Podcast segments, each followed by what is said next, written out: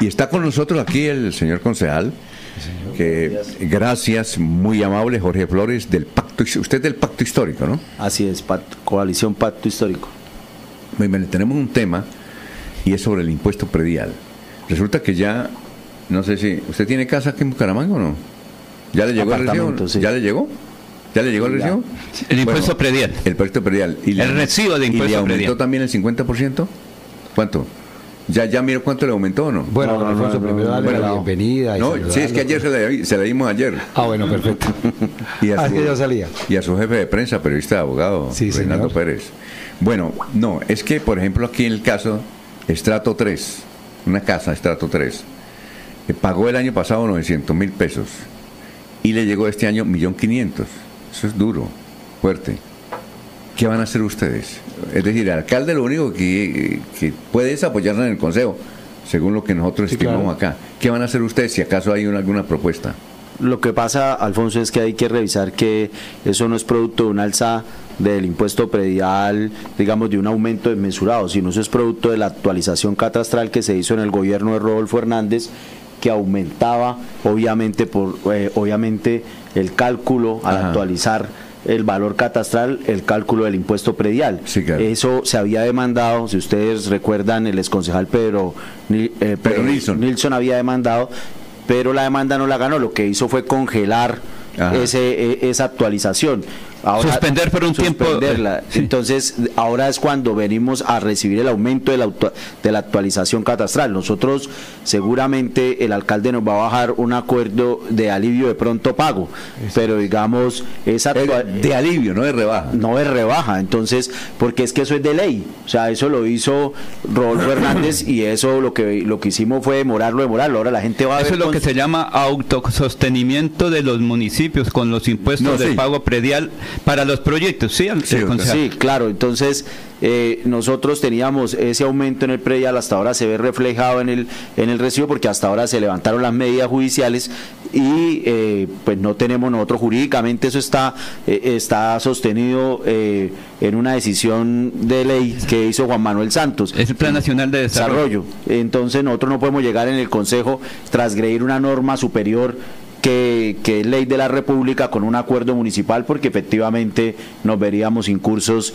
en una responsabilidad eh, disciplinaria y en una responsabilidad también jurídica eh, los concejales. Entonces lo que se va a dar es ese alivio de pronto pago. Yo creo que ese acuerdo debe estar... Es un alivio, pero no una rebaja. No, no, es, decir, al dueño de esta casita el millón y medio. toca pagar el millón y medio. Ahora, lo que le pueden dar es efectivamente por pronto pago ese de, mm. creo que hasta el 30% podemos dar dependiendo de las fechas. En el caso, ¿ya tiene algún concepto sobre eso? ¿Han hablado con el alcalde? ¿Cuánto puede ser la rebaja? Porque se habla que... Rebaja alivio. alivio. Pues es que alivio... Es Oye, ¿quién nos hizo el daño, Rolo? Exactamente. ¿Fue Rodolfo el daño? No, y se debatió mucho. ¿Usted votó por Rodolfo Hernández o no? No, jamás. Ni tampoco voté por su recomendado Juan Carlos Cárdenas. Bueno, bueno. No, no, no. Pero usted lo acaba de decir, es el Plan Nacional de Desarrollo que obliga, Alfonso. Es una obligación. No, sí, pero el daño no lo hizo fue Rodolfo. No, en eso tiene razón. Sí, eso hay que porque, porque es como son normas del orden nacional, pues puede ser que Rodolfo no la aplicara, pero iba a llegar alguno que le tocara de ley, porque la actualización catastral la tienen que hacer cada cierto tiempo y es obligación. Entonces puede ser que Rodolfo no la hiciera, pero en gracia de verdad sí, eh, hubiera llegado otro tocaba. y lo hacía, tocaba. Lo que hizo fue demorar el totazo. Pedro Nilsson con la demanda lo que hizo fue demorar el total. Eso es lo que se llama populismo, Alfonso. En el momento no se aplica, pero, se tiene que aplicar. Pero Nilsson nos hizo el daño. Eh, eh, digamos que nos postergó un tiempito pero tenemos que pagar, Alfonso, quiera o no quiera, porque es que es el sostenimiento del municipio, ¿o no, concejal? Sí, claro. Esa es una fórmula de sostenimiento de los municipios, el tema de la actualización catastral. Eso es como cuando usted tiene un crédito y le dan un plazo, eso fue lo que pasó. Y, pero que tiene que pagar, tiene que pagarlo. No, tremendo. Bueno, pero dentro de ese alivio puede venir también eh, los que no tengan cómo aprovechar ese alivio porque de pronto no van a pagar en la fecha que es y para que le hagan ese descuento. Eh, ¿Acuerdos de pago también vendrá ahí, señor concejal, a que la gente pueda hacer unos acuerdos de pago para ese impuesto predial? ¿Usted qué va a proponer? No, usted hace acuerdos de pago sobre la deuda de años anteriores, pero usted no puede hacer acuerdos de pago sobre el impuesto predial de este año. O usted paga dentro de las fechas o se atrasa y luego el siguiente año puede hacer el acuerdo de pago. pero cobro coactivo lo que llaman ahora. pero lo que va a llegar es un cobro coactivo exactamente y los intereses de todo no los intereses Tremendo el lío, ¿no? va, a estar, va a estar bueno ese, ese proyecto. De eso se venía planteando en campaña. Pero ningún candidato dijo, por ejemplo. No, sí, Consuelo Ordóñez. Ah, bueno, pero Consuelo Ordóñez decía: tenemos que mirarlo del impuesto predial para el año entrante, porque el año entrante viene el golpecito y, y, se traía. Lo que pasa es que no podía en campaña uno hablar de un tema tan álgido como ese. Sí, sí, sí. Cuando le tocan el bolsillo a los bumangueses. Sí, es cierto. Sí, es cierto. Bien complicado.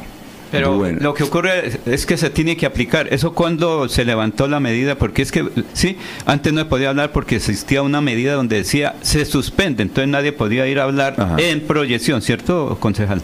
Sí, o sea, al suspender, pues el municipio no podía hacer el recaudo de esos dineros. La medida se levantó el año pasado en el segundo semestre del 2023 y efectivamente, pues la Secretaría de Hacienda eh, establece pues que hay que hacer el cobro con la actualización catastral.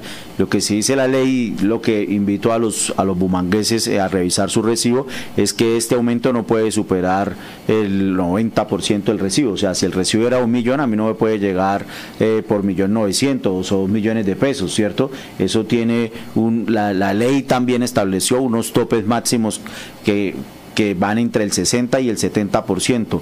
Entonces, a veces pasa, porque yo sí vi recibos que eh, le llegaba el doble. Entonces, en ese momento sí tiene la posibilidad de decirle a, la, a la Secretaría de Hacienda, ven, estás ah, saliendo del rango máximo, me estás cobrando el 100% y eso sí establece la misma ley que no es legal. Pero el caso que exponía don Alfonso de 900 a 1.500 no es el 100%, es como el 40%. No, el 50%. El 50%. Pero concejal, si por ejemplo mi apartamento antes, el año 2023 valía, por decir de alguna manera, 60 millones, pero ahorita con la actualización valor comercial me sube a 120 ese es el otro. Es que lo que pasa es que toca no, el valor comercial sí puede subir. Sí. Lo que prohíbe la ley es que usted le suba el, el cobro del impuesto, el, el cálculo en, un, en, más de un 70%. O sea, es que cuando se hizo, eh, se, se, hizo eso, demostramos en el debate que efectivamente podría haber gente que le estaba llegando hasta en un 100% el cobro. porque se incrementa el valor comercial y luego se incrementa también el valor para pagar el impuesto predial, porque son dos cosas diferentes. Uno, el valor comercial de mi apartamento y otro es el valor eh, que se tiene como base para el pago de impuesto predial. ¿sí? Por ejemplo, mi apartamento puede valer ahorita 70 millones en la parte de pago de impuesto predial, pero el comercial es otro. Entonces es donde está un poquito ahí. El asunto es que no se le dan los impuestos, sino que se actualiza y al actualizarlo, pues se le dan los impuestos. Es así de sencillo, ¿o no? Sí, así es, efectivamente. Me pregunta un oyente, un aumento. concejal Jorge Flores, con los buenos días, me pregunta un oyente, ¿y los que habían pagado ese impuesto antes, de manera puntual, y que la plata está guardada en arcas de la alcaldía, ¿para ellos qué? No, la persona que pagó de manera puntual tiene todo el derecho, digamos, de que eso se le reconozca y simplemente se le cobre lo que, eh, digamos, el faltante. O sea, no, no le pueden cobrar, si usted ya pagó en su momento, usted lleva su recibo que ya había pagado y efectivamente no le pueden volver a cobrar esos dineros. O sea, ahí no, es más, eh, hubo gente que en ese momento cuando sale la medida pidió la devolución y mucha de esa gente, creo que a veces la pregunta, eh, no le devolvieron porque digamos no se hizo todos los trámites, era mucha gente reclamando. Entonces esa gente ya pagó y efectivamente eh, se encuentra al día y puede llevar su recibo de pago. Los que digamos sí le devolvieron pues tienen que volver a cancelar el recibo. ¿Y no sería de alguna manera eh, el alivio premiar al que no pagó, al que no fue puntual y a quien fue puntual se le castiga sin ni siquiera la, la oportunidad de devolución de sus dineros? Sí, lo que es, es bien curioso es que aquí en Bucaramanga tenemos, eh, esta ciudad tiene un compromiso, el bumangués de pago que usted no se imagina. Yo quedo sorprendido. O sea, si nos comparamos con otras ciudades como Barranquilla, si nos comparamos hasta con Bogotá, eh, la, eh, la puntualidad en el pago del bumangués es extraordinaria. Claro. usted tiene el recaudo casi del 100% a mitad de año del predial. Ahora, nosotros somos muy buena paga. Muy, muy buena paga, es una, una cultura. Eh, sí, siempre. Pero entonces, ese no debería ser el espíritu del acuerdo, o sea, premiar esa buena voluntad de pago del bumangués que de manera puntual pagó sin importar el incremento, que se le reventara el bolsillo y fue cumplió con su obligación, y sin embargo, el acuerdo lo que busca es premiar al que no lo hizo puntualmente. Sí, pero lo hizo no de mala fe, lo hizo en una orden judicial que cuál era la expectativa que tenía, era que se caía el impuesto predial. lo que pasa es que, digamos, uno no podría ir a decirle a la gente que se caía el impuesto predial porque era una cosa de ley. Entonces, pero eso fue lo que se le vendió a la ciudadanía, que ese cobro se caía. Ahora, es que ahí está el dinero guardado de quien pagó más y ese va a tener en cuenta ahorita para la expedición de, de su propio recibo, porque cada caso es especial. Sí, pero además estos alivios se dan siempre empezando año. Si ustedes revisan estos alivios, nosotros en Bucaramanga, eh, dependiendo si es en enero, en febrero o en marzo, oscilan entre el 30 y termina con un alivio como el 10% a los últimos que pagan. Entonces, siempre los hemos hecho. La verdad es que los bumangueses, de todas maneras, siendo buenas pagas, se tienen que ir preparando para que se acojan a este alivio que de todas maneras le va a dar eh, eh, redundantemente un alivio a su bolsillo. El problema es que haya platica a principio de año, pero los bumangueses siempre tienen plata para el impuesto predial. Por eso el alcalde no tiene por qué preocuparse mucho. Los concejales seguramente, señor eh, concejal, van a estar de acuerdo en ese alivio, van a aprobar el alivio y seguramente la mayoría... ¿Usted está de acuerdo en el alivio? Sí, creo que creo que de verdad la gente necesita eh, hay gente que necesita, digamos, el alivio para poder ponerse al día. Hay quien no lo necesita, que tiene varios predios, que tiene... ¿Y usted está al día o no? Claro, Porque recuerde que cuando en el consejo se puede tener ciertas dificultades, dice, ah, no, es que está... estar al día. No, no, porque esa es la norma. Mucha gente ha perdido la credencial de concejales por eso, porque dicen, ah, es que me favorecí con ese acuerdo, me rebajan y no falta quien lo demande después. Bueno, bueno, Jorge Flores, usted ha, comenzado a ser muy popular, pero también le dan madera. Una oyente nos envía un video que sacaron contra usted, diciéndole muchas cosas fuertes indicando que usted se vende al mejor postor, que ahora está con Jaime Andrés en la coalición y que eso se ve mal. ¿Que es allá o es aquí? Usted ya lo vio, ¿no? Sí, yo ya vi el video, pero lo que hay que darle es contexto al video, Alfonso, porque el video es producto de una inconformidad del pues del concejal de la oposición por el estatuto de la oposición Carlos Parra. Él consideraba que la primera vicepresidencia debía ser para el Partido Verde y no para nosotros. Entonces, eh, lo, curioso es que cuando se elige presidente, él no, él no postula a nadie, pero cuando se elige vicepresidente, él postula a la concejal Daniela. Entonces la, ah, elección internamente la ganamos eh, la gano yo.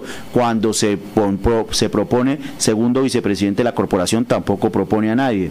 Entonces pasó así, ellos empezaron con el ataque en redes y luego eh, vino la elección del personero. Entonces, en la elección del personero, como ustedes saben, el 90% del concurso de méritos lo había hecho el anterior consejo.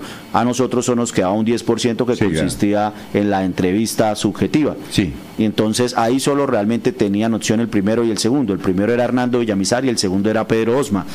Yo Hernando Villamizar fue fiscal de la JEP, yo soy defensor de derechos humanos, conozco su recorrido porque además he sido abogado penalista litigante. Entonces, al mirar la hoja de vida de él, pues me gustaba eh, más él, pero además en la, en, la, en la audiencia o en la entrevista que nosotros tuvimos en el Consejo, Pedro Osma dice que frente a la interrupción voluntaria del embarazo, él no, él tiene una posición tomasina, que él no está de acuerdo con eso. digamos, un personero, eh, digamos, puede tener cualquier posición ideológica o religiosa, pero tiene que acatar la ley y la constitución. Y la ley y la constitución le dicen que en Colombia está permitido dentro de un término eh, la interrupción voluntaria a cualquier mujer. Entonces, digamos, por eso no votamos por él. Sacaron en el video, la chica dice que yo voté por por eh, eh, Jaime Durán, que es el dueño de él. No conozco, nunca he hablado, nunca, ni, eh, ni por teléfono ni personalmente con Jaime Durán. Pero yo entiendo esto como una retaliación, una forma baja de la política de, ah, como usted no hace lo que yo quiero, entonces yo empiezo a, atacarlo. ¿Qué sucedió luego? Pues han venido otros escenarios de elección. El concejal Parra ayer se postuló para ser el delegado ante el área metropolitana. Desde luego en medio de ese ataque, eh, él me reclama a mí que por qué yo no voto por él.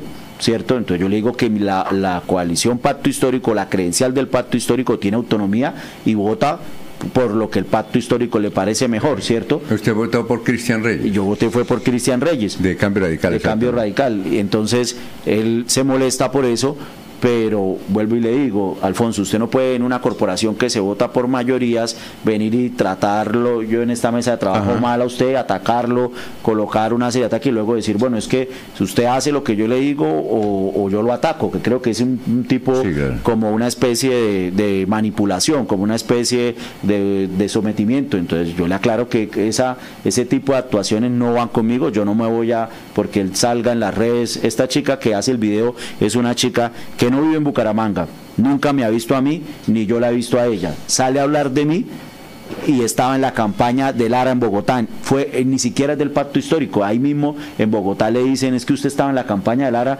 porque usted se preocupa. Rodrigo Lara que era candidato a la alcaldía de Bogotá. No estuvo con el del pacto histórico que era Gustavo Bolívar. Pero son las artimañas que se juegan ellos desde afuera para tratar de a usted manipularlo y llevarlo. Ahora, el otro argumento de Parra es que Jaime Andrés salió en una entrevista y dijo que tenía 17 concejales. Mira, Alfonso, yo lo invito a que revise todas las votaciones que hemos hecho. Ninguna tiene que ver con una decisión que afecte directamente al alcalde o que tenga un interés o que sea un proyecto de iniciativa del alcalde. Pero ninguna ha tenido 17 votos. Cuando se eligió presidente, que es Jesse, sacó 14. Cuando fue vicepresidente, Jorge Flores sacó 12. El segundo vicepresidente sacó 16.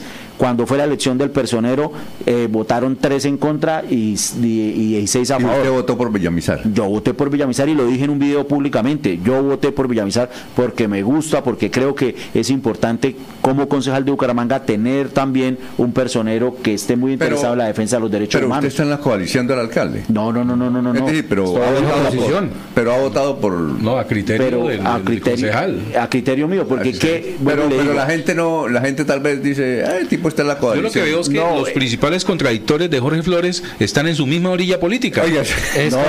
no, ni siquiera en la orilla política, es que vienen a decirme a mí que es el otro argumento de Carlos Parra, que eh, lo que pasa es que eh, estamos en la misma orilla política. Yo le digo, si estamos en la, misma orilla política, ¿por qué Cristian Avendaño sabotea la reforma de la salud de, Petro? ¿Por qué JP Hernández es el mayor opositor al, gobierno? ¿Por qué Catherine Miranda y Catherine Juinada? O sea, todo el verde se ha dedicado, obviamente eh, estuvieron algunos en la campaña, pero luego han atacado de frente al gobierno, pero ni siquiera políticamente nunca nos hemos parecido. Eh, Carlos Parra estuvo en la elección de Cárdenas, lo apoyó, le votó el plan de desarrollo. Nosotros cuando fue esa elección teníamos un candidato eh, de la coalición Unidad Alternativa que era Carlos Toledo. O sea, políticamente nunca hemos estado trabajando juntos. Pero estuvo en la lista del Verde a la Cámara yo estuve en la lista del Verde, pero ellos iban con Avendaño y yo, estuve, yo iba en, una, en, la, el Verde en un acuerdo, pacto verde, donde nosotros estábamos, era con los votos petristas. Nosotros llevábamos, era los votos de la izquierda y él llevaba su propio candidato Ahora, ¿yo qué le reclamo? ¿Y el candidato de los verdes a la Cámara de Representantes? De, perdón, del, del pacto histórico ese, acuérdate que Petro le dijo en Tarima a, a Mariam eh, Perdomo que se bajara la lista, que hiciera el favor porque se había construido una alianza con el Verde por eh, pacto histórico Alianza Verde. Esa alianza nunca se pudo materializar porque ella no se terminó de bajar y la registraduría finalmente no nos la aceptó y se quedó ella sola en la lista. Afortunadamente hoy ella es representante de la Cámara. Pero digamos que yo lo que voy al punto que hoy es que eh, políticamente nunca hemos jugado juntos. Entonces se mandan un montón de falacias. O sea, en la elección del presidente o vicepresidente o el delegado de la Junta Administrativa, o sea, no es una decisión del alcalde. O sea, esas son votaciones del Consejo, de al interior del Consejo. O sea, él no me puede tratar a mí de coalición del alcalde cuando el alcalde no ha puesto a debate ninguna proposición. Entonces yo lo que veo es una forma de decirle a la gente, no, es que Jorge está con Beltrán para ver si así con la opinión pública yo logro que Jorge haga en el interior de la cual, al interior del Consejo lo que la coalición verde quiere que se haga y eso no va a pasar. pero, eh, dice, no de mi nombre. ¿Usted sí atreve a preguntarle a Jorge Flores lo siguiente? Claro. Dice, como Jorge Flores es un petrista, pregúntele qué opina de los gasticos de la primera dama, mil millones, y de la rienda de una casa por tres días, cuatro mil seiscientos millones, para vanagloriar la administración de Petro? Ahí le pregunto, vea que sí me animo. Dígale que como buen petrista yo escuché a mi presidente y él aclaró ayer que eso no es, la casa es del Foro Económico de Davos. que le hacen la pregunta? ¿No es de él? No, es a mí una me casa. que era de él. No, no, no, es que se, se, se, arrenda una casa sí. y Petro explica que no es para quedarse la delegación presidencial, sino que es una casa similar a lo que se hizo cuando se estuvo en Dubái ¿Eh? para mostrar eh, Colombia el país de la belleza, Sí. que es llamar a todo el turismo, exponer a Colombia con toda su Ajá. potencialidad y mostrarla ante el mundo. O sea, eso no tiene un objetivo de administrar una casa para irse a quedar el presidente o la primera dama, sino tiene un objetivo muy claro y es exponer, es digamos, Claro. mostrarle a- al resto del mundo Es que está ahí reunido, es una vitrina turística. Exacto, pero el billete de dónde sale. Ah, no, pues obviamente eso sale de la presidencia de la República, Ah. de, de recursos públicos. Pero, eh, digamos, a mí me parece, Alfonso, eso natural. O sea, mire, dentro, le pongo un caso en Bucaramanga. Ayer, esta- ah, el domingo estábamos con la OFAI, que es la, la Oficina Internacional de la Alcaldía. Y uno de los debates que uno le hace es paguemos publicidad para vender a Bucaramanga en aeropuertos de Estados Unidos, de Europa, donde pueda ver la gente para llamar el turismo. O sea, Ajá. muchas ciudades de Colombia lo hacen, muchos países de Colombia lo hacen para ganar que que sea destino turístico. Sí, claro. Entonces, digamos, esto no son actuaciones que van contra el, el detrimento del patrimonio público, ni van contra, digamos, eh, los recursos, porque ahí están, o sea, hay unos Es decir, recursos... usted, ¿Usted está de acuerdo con eso? Con Sí, lo que hizo con- Petro. claro, y lo Eh, lo podemos titular, porque la gente está berraca. Es que, hermano. Pero porque saquen malinforman. 4.000 Bueno, pero es que no le están son- mirando el enfoque que lo ve pero son tres días. Sí, señor, tres días, 4.600 millones que sale del presupuesto del Estado. ¿Y usted está de acuerdo con eso? Vuelvo y le digo, son recursos que están para pues poner a Colombia turísticamente, no los podríamos gastar en una propaganda, en un en un periódico, en unas redes sociales, no las podía en un canal de televisión de primera, Ajá. pero digamos son formas de aprovechar que está el mundo reunido, los dirigentes del mundo reunidos eh, en Davos y pues efectivamente es Oiga, poner a Jorge. Colombia turísticamente. Bueno, está bien. Y el hecho de que en vez de patrocinar el café Juan Valdés, patrocine el de España, porque eso es lo que está ahí, ¿no? Patrocinando. señor. ¿Está de acuerdo con eso De un también? catalán, están promocionando Catalán. en la casa, en esa vitrina que tiene eh, Colombia, No allí me que no sabía. están promocionando un café Bueno, es- catalán. eh, bueno, No me diga que no usted la no sabía clara, pero habrá que revisar y efectivamente hay que patrocinarlo de Colombia. Si ahí sí estoy en desacuerdo. Si hay Ah. eh, unos recursos para posicionar Colombia, pues se promociona Colombia. No sé si es que el café catalán está con empresa en Colombia, no sé por qué está. usted no tengo, voy a averiguar eso, pero obviamente los recursos deben utilizarse es para promocionar los productos de Colombia y a Eh, Colombia como destino bueno, turístico. otra pregunta. la primera la dama, que... Entonces la primera dama también está de acuerdo que gane mil millones de pesos. No, que se gaste. De gaste mil millones de pesos. ¿También está de acuerdo con ella? Pues yo no, yo, lo, No yo me estoy de acuerdo con que gaste mil millones. Lo que pasa es que toca mirar.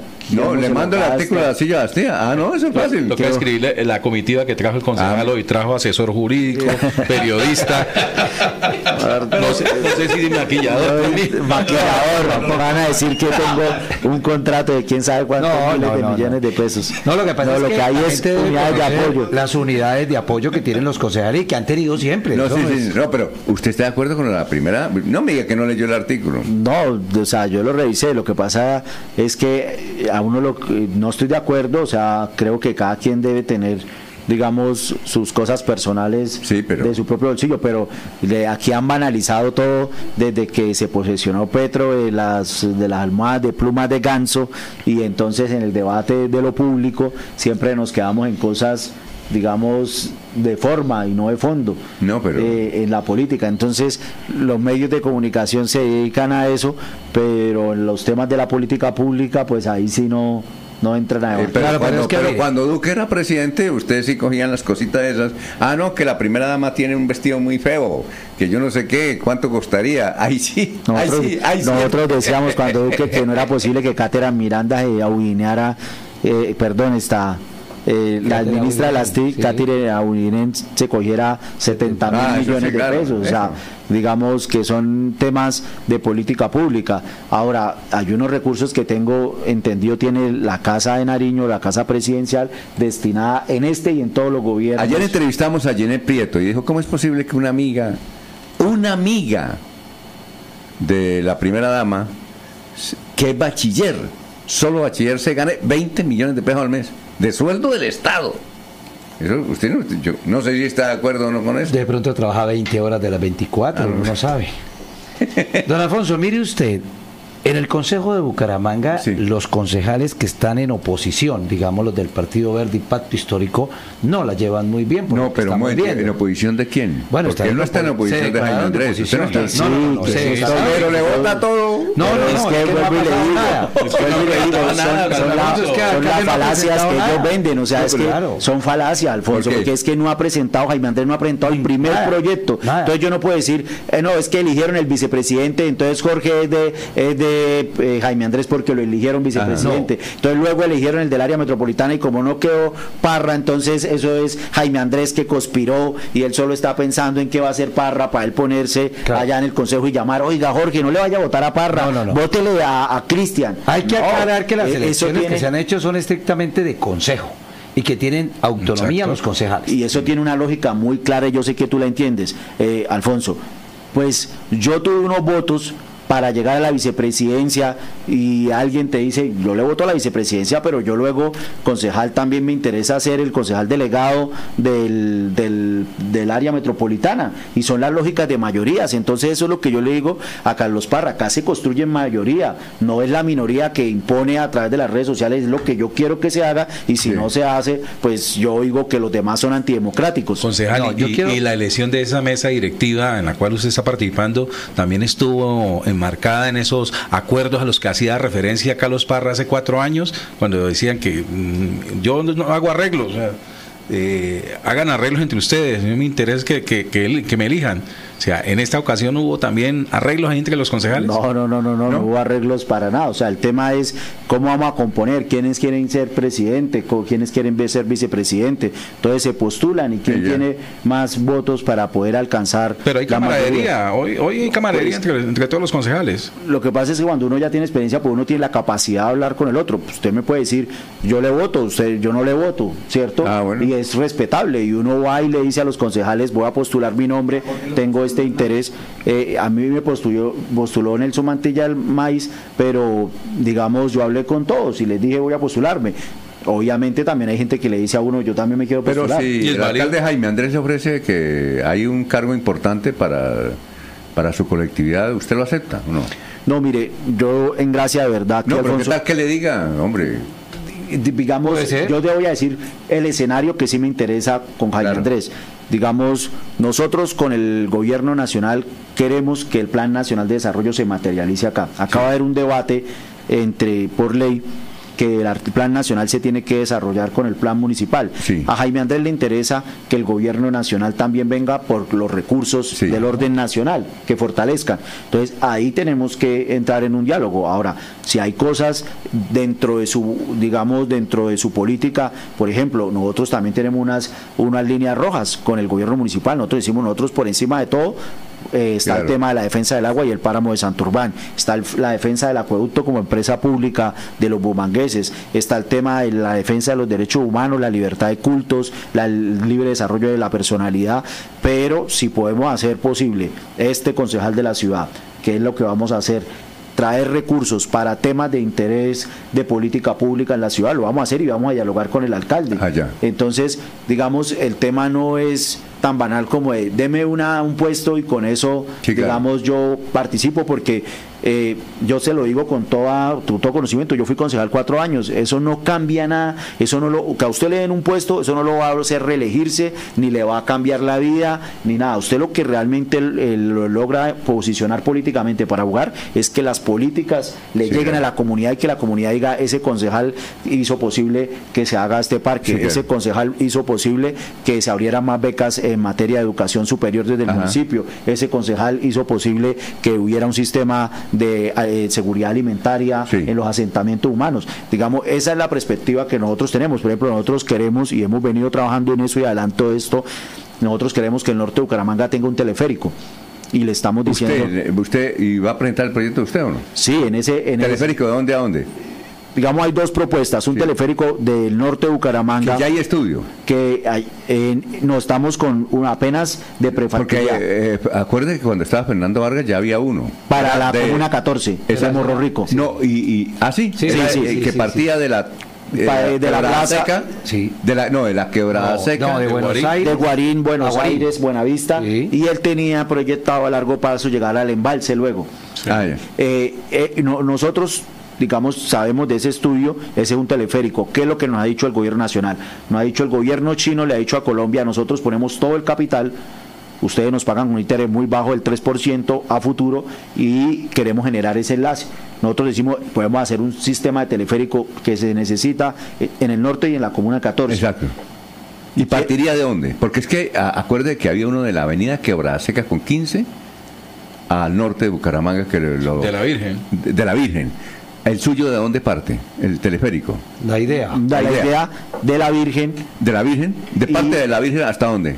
Nosotros queremos, eh, digamos, que llegue hasta eh, Café Madrid, ¿cierto? ¿Y no es mejor desde la Quebrada Seca, donde está Metrolínea, Quebrada Seca con 15, hasta allá, hasta el norte de Bucaramanga? No, ojalá fuera, digamos, más allá, claro. Lo que pasa es que la Virgen a la quebrada seca hay un buen tramo, digamos, no es tan pendiente, es más bien plano, ¿cierto? Entonces, nosotros lo que queremos es que por lo menos el sistema de teleféricos pueda conectarse con el sistema de transporte masivo en, el pero, de la Virgen. En la Virgen, ¿y hasta qué barrio? No, pues que cubra eh, todo el norte de Bucaramanga hasta Café Madrid como punto ah, principal. Café de Madrid y por, el Pablón, ¿no? ¿Sabe que Colorados. No sé, pero entonces ese es el proyecto. Ese es el proyecto. Ahora, digamos, hay un viaje este del gobierno nacional con la bancada del Senado, ahí va a estar la senadora Gloria Flores, para hablar a China. ¿A China? Este fin de mes y vamos a vamos a trabajar y vamos a, proponer eso en el plan. ¿Y usted no puede meter en la comitiva? Ya que no, no, no estoy metido en la comitiva, pero sí hablamos con el alcalde de nuestro interés que en el plan municipal de desarrollo este este tipo de temas como una solución a la el alcalde. Claro, claro. Que se meta ahí en la comitiva, vaya el alcalde y mire. Vamos a hacer esta primera, eh, que digamos, este, a proponer eso. Eh, este primer acercamiento. y, y, no, porque no está. Bueno, no, pero mire, lo que pasa es que no, pero muy, las buena, ideas es una buena es para, la ciudad, bueno para la ciudad. Claro, para eso están. Teleférico. Generar ideas y que todo esté dentro del plan de desarrollo, don Alfonso, que es lo más importante. exacto. Ahora, el día de mañana van a decir, ah, es que Jorge era de oposición y le votó el plan de desarrollo a Jaime Beltrán. Pues si Jaime Beltrán da la oportunidad de que las metas del plan nacional de desarrollo y las del pacto histórico se introduzcan en el plan municipal, pues claro que lo vamos a votar. Y eso implica que estamos empeñados con Beltrán. No, eso lo que implica es que estamos en un diálogo político en beneficio de la ciudad. Bueno, muchas gracias. no vengan hablando de amistades, concejal Flores, eh, se ha comunicado con el ex senador Alexander López. Todavía está de senador. Todavía, Oli, ¿cuándo va a soltar la curul? no, no la quiere soltar, ahí ¿Ah? está, ahí está de senador. Claro, si, si no hemos hablado con Alexander. Ah, ya. Eh, el, año pasado hablamos terminando el año, porque las plenarias del Congreso fueron casi hasta el 15 de diciembre. No, él básicamente lo que dice es que pues él va a dar la batalla jurídica eh, en, el, en el Congreso, pero también, digamos, hay una oferta del gobierno nacional de poder tener a Alexander López dentro del gobierno. Entonces, ¿Qué sería? No, no sabemos, no sabemos. Ministro del Interior, no creo. No, no, sabemos, pero nosotros, digamos, que ¿ah? la sorpresa del senador nosotros, dice que sí sabe. Nosotros queremos como polistas que y como pacto histórico que Alexander esté en el gobierno. ¿Usted se bien con Carlos Ramón González o no? Sí, claro. Ah, bueno. Ah, pero Carlos Ramón estuvo en la campaña a diferencia de Carlos Parra que no estuvo, Carlos Ramón sí estuvo en la campaña presidencial de Gustavo Petro. Ah, sí, sí, claro. Ah, por eso está ahí como director del Bueno, muchas gracias por todos los datos que nos trajo. No, a ustedes. A teleférico y Alexander López. Claro, sobre todo lo del teleférico, la gente en Bucaramanga empieza a preguntar y empieza a, Pero usted ya tiene maqueta, ya tiene proyectico, ¿no? no ya hay, unos, eh, no, hay unos proyectos elaborados para mostrarles a, digamos, al gobierno chino. Ah, bueno, pero Porque si lo tiene, hágame el favor y me lo pasa. en serio, para, publicarlo. esto, esto es como una primicia y vamos trabajando, Alfonso. gracias por la chiva. Don Alfonso, es que apenas llevamos 15 días de gobierno. No, pero el proyecto de él es que, mire, casi todas las ciudades del mundo importantes tienen teleférico. Todos. Y menos Bucaramanga. Hasta tren tiene allí en Faca y nosotros no tenemos. E-, ese otro tema, el tren, la vía la, lo ferroviario. También, pero ese, ese otro tema que nos interesa. el gobernador dijo, si hay temas buenos que me sirven del programa de Héctor Mantilla, lo puedo traer. Sí, ¿no? Y si usted es liberal, conservador, que sea. Importante para la ciudad. Para la ciudad, lo importante es para la ciudad, hermano. Que le van a dar madera, claro, le van a dar madera, pero para adelante, hermano. Gracias, Jorge. Muy amable. No, a ustedes, a todos los oyentes, muchísimas gracias y feliz día.